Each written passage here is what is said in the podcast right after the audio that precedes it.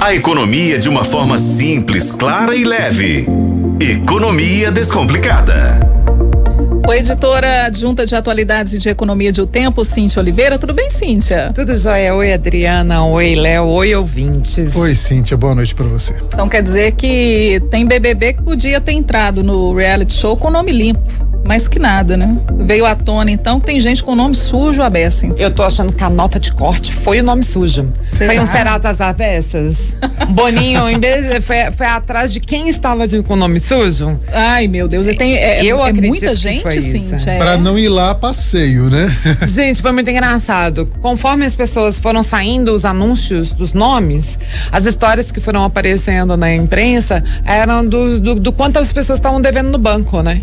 A Vanessa Lopes. A primeira exemplo, moça mesmo, já, já, a gente já sabia da dívida dela. A Vanessa Lopes tem 33 negativo no banco. 33 mil milhões? Que nada. 33 reais. aí, aí eu acho engraçado, porque eu não preciso saber que ela tem 33 reais negativo no banco. Até porque até um parente dela podia ter ajudado, né? Aí pra salvar, isso, é isso né? a gente pode pedir pro parente, gente, até pro ela vizinho. tem um bilhão de curtidas não, nas não redes dá, sociais. Né? 40 milhões de seguidores. É a notícia são os 33 reais de dívida. É uma dívida, Cíntia. E aí eu achei engraçado, por exemplo, a Lady Ellen, que foi a primeira a entrar na casa, é. ela mal entrou, a gente já sabia que ela estava devendo 800 reais no cartão de crédito, que ela estava devendo 1.580 no financiamento, que as dívidas juntando os juros davam uns 3 mil reais. Daí a pouco a gente ficou sabendo da Alana Dias, que disse que não pagava o cartão de crédito já tinha seis meses, que a dívida já estava com Deus. É essa que falou que já entregou para Deus a fatura, Deus. né? Aí eu achei engraçado, eu, por que que isso é, foi o assunto do momento? Boninho queria que fosse. Não sei se vocês perceberam, é, eu senti que o Boninho dessa vez ele tentou trazer um, um, pessoal mais raiz, aquela coisa mesmo. Vamos voltar a torcer pelas pessoas mais pobres e mais de acordo com a gente, né? Identificação. maior identificação.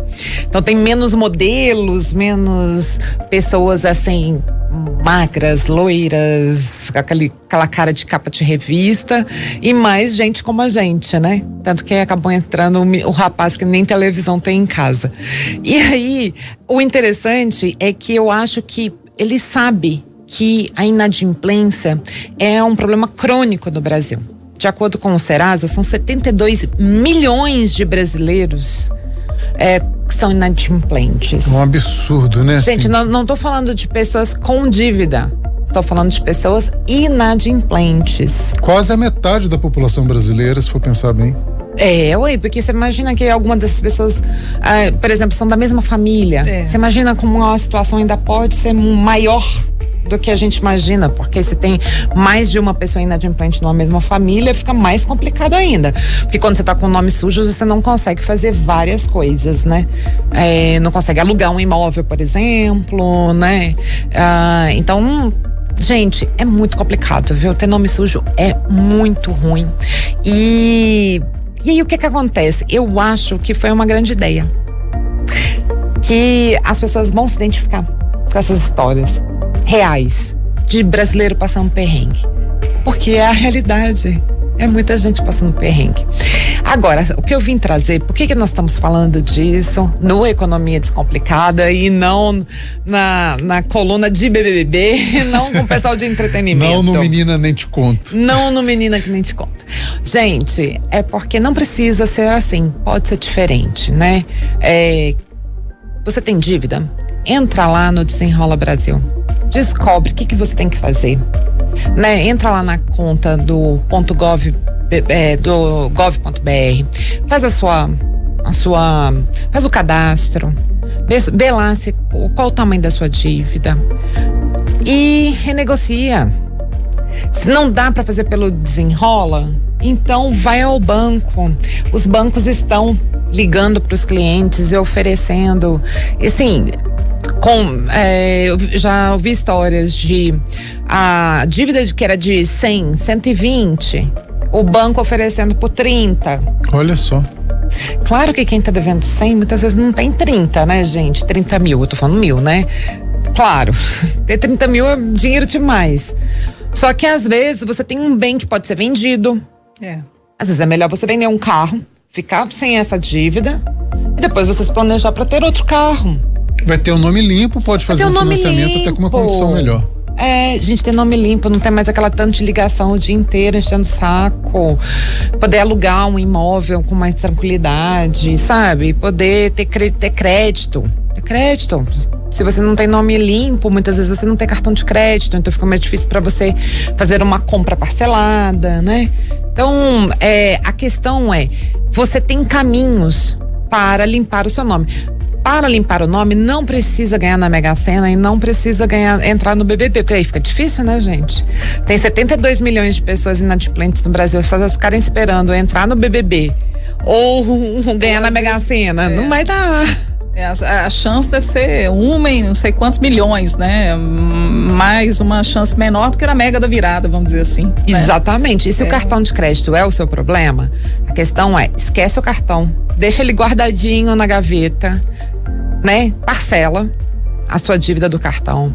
Vai pagando parcelado e deixa ele guardado. Só pega ele de novo quando você terminar de pagar a sua dívida do cartão. Essa aí que a dívida tá com Deus, e aí? Hum, Pois é, ué.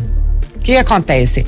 O, o, normalmente, dívida de cartão, eh, chega uma hora que o banco oferece um- uma conversa bem atrativa, assim. Se a, se a dívida dela tá em 3 mil, chega uma hora que o banco aceita ali 700 reais e pronto, sabe? O importante para ele é receber o dinheiro. Então é assim, negociar, chegar, chorar, chorar mesmo, chora, deixa a lágrima cair na frente do gerente do banco, Sim. sabe, gente? Chorar, chorar aquela coisa bem, bem chorada mesmo, mostra lá a sua realidade, mas o mais importante é sair do banco com a dívida negociada. Perfeito. bem. Dicas e até aí chantagens emocionais para você sair de nome limpo. O importante é limpar o nome. É isso. É isso, gente. Vamos ver, né? Se a Vanessa Lopes consegue pagar os 33, né? Porque vai, vai, né? Entra no, no cheque especial, é muito complicado.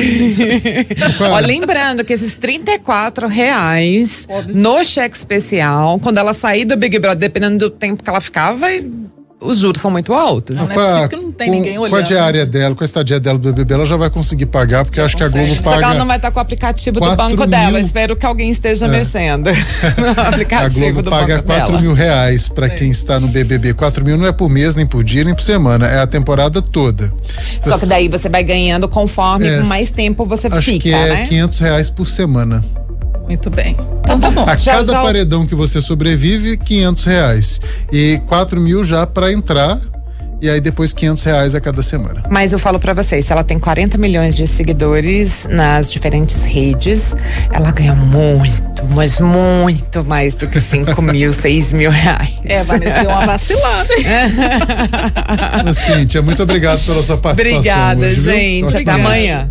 E se você quer acompanhar o podcast novamente, gostou, quer compartilhar com o seu amigo, o seu grupo da família, né? O grupo tá acompanhando o BBB. Aí, olha que, que, que a- abordagem curiosa, né? Em relação ao reality show. Então você pode é, acionar lá o nosso link no youtube.com.br, lá em otempo.com.br, no podcast do Economia Descomplicada tá lá para você é, acompanhar novamente.